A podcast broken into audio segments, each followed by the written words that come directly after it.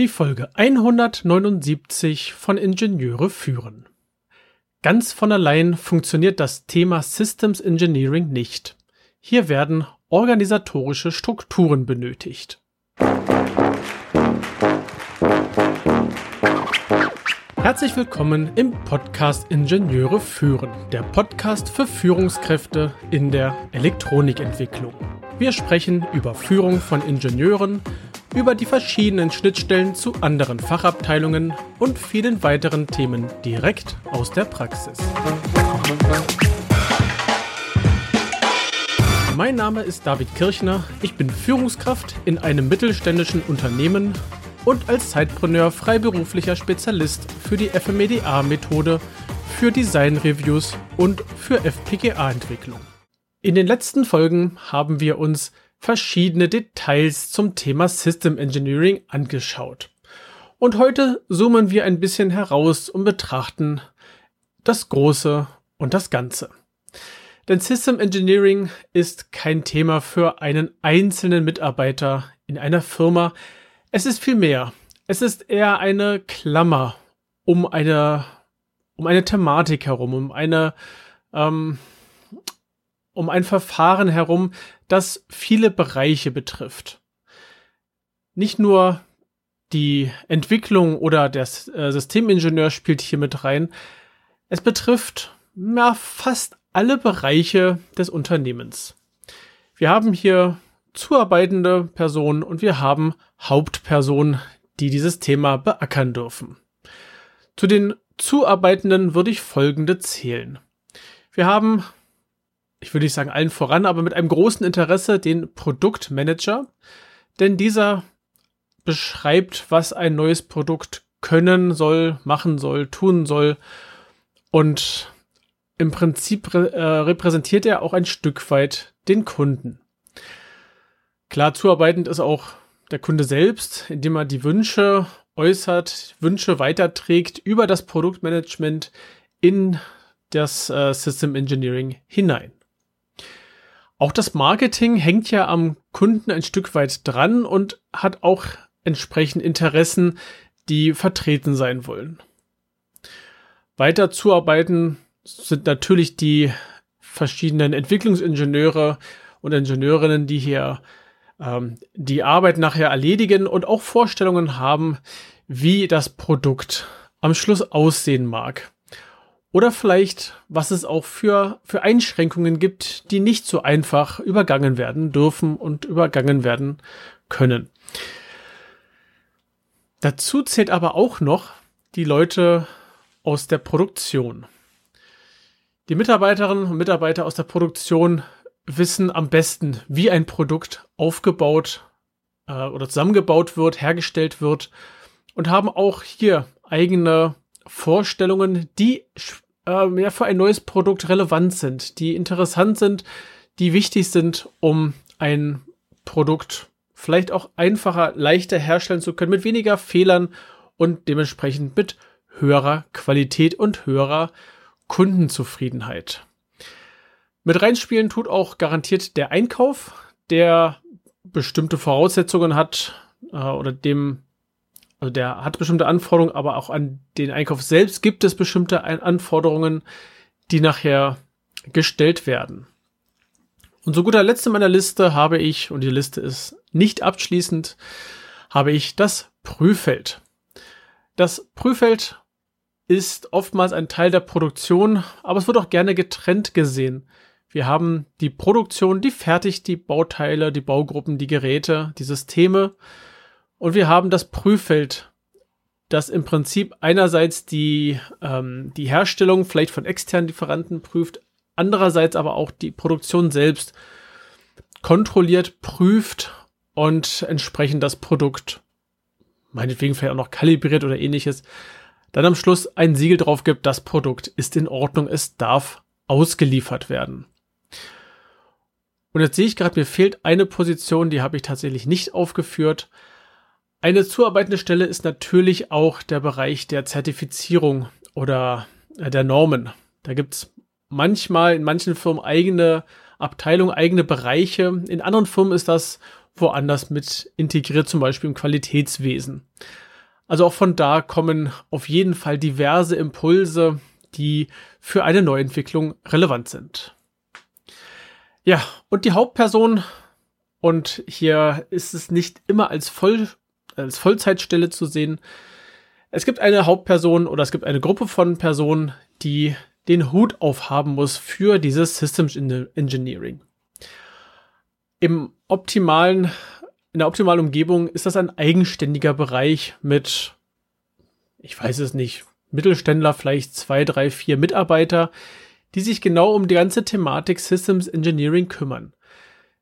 Die Aufgabe ist, die Anforderungen einzusammeln und entsprechend in Dokumente umzusetzen, sodass diese von den nachfolgenden Stellen, den entwickelnden Stellen auch äh, umgesetzt werden können. Klar, da gehört auch viel mehr mit dazu, aber das im groben gesehen. Manchmal sind diese Hauptpersonen, die den Hut aufhaben, ähm, auch keine Vollstelle, sondern sind es mehr, das ist mehr eine Nebenbeschäftigung, tja, einer Person vielleicht aus dem Produktmanagement, vielleicht aber auch aus der Entwicklung.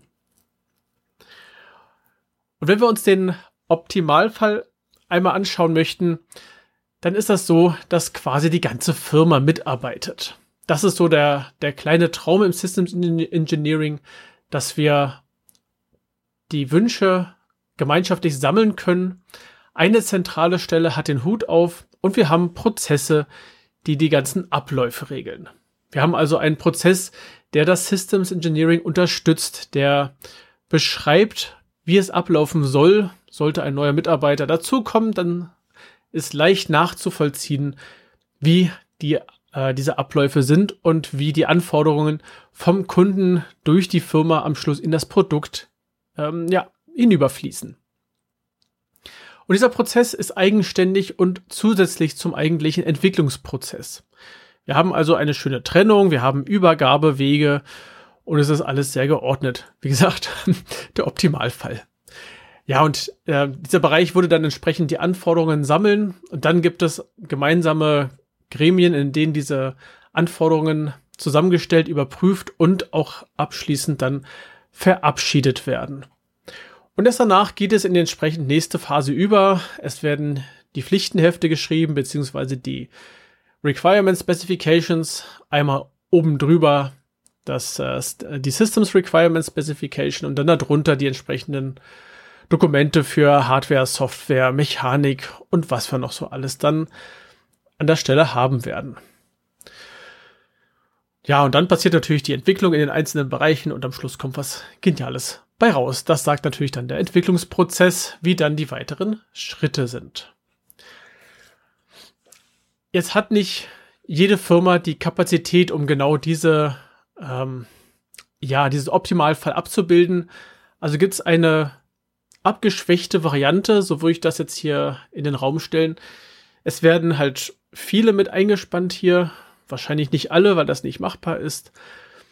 Das System Engineering wird, es wird versucht, das Ganze in den Entwicklungsprozess mit zu übernehmen.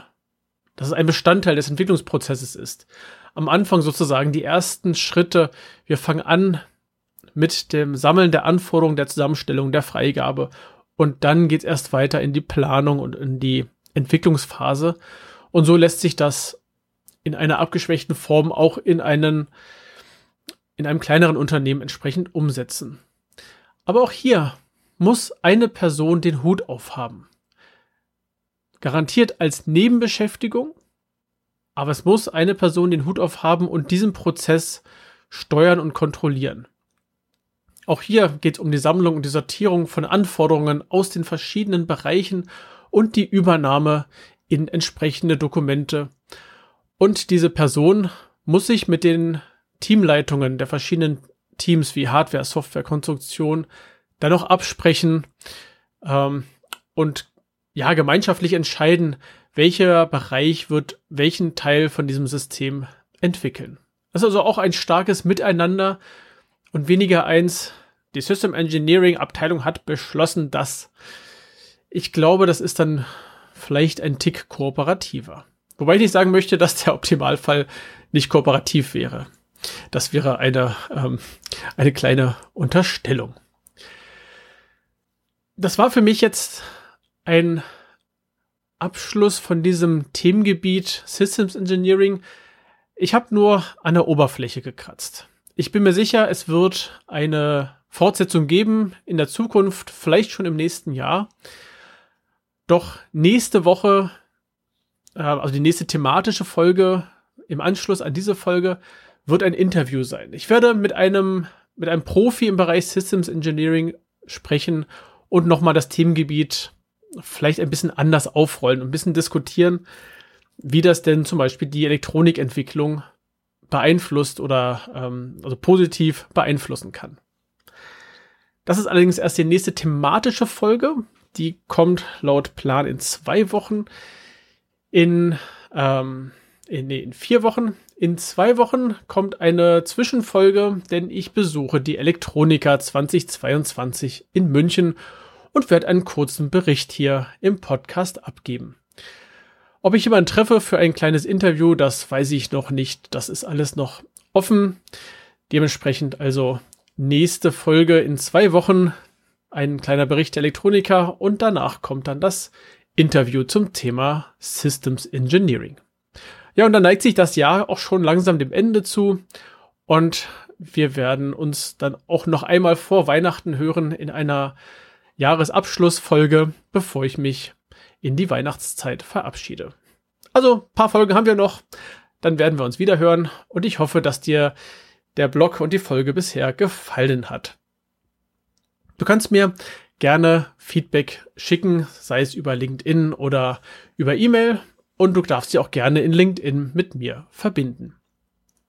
Empfehle gern diese Folge oder auch den ganzen Podcast deinen Kollegen und Freunden und ich freue mich über eine 5-Sterne-Bewertung auf Apple Podcasts und auf eine Rezension. Meine Newsletter sowie weitere Informationen findest du in den Show Notes unter ib-dck.de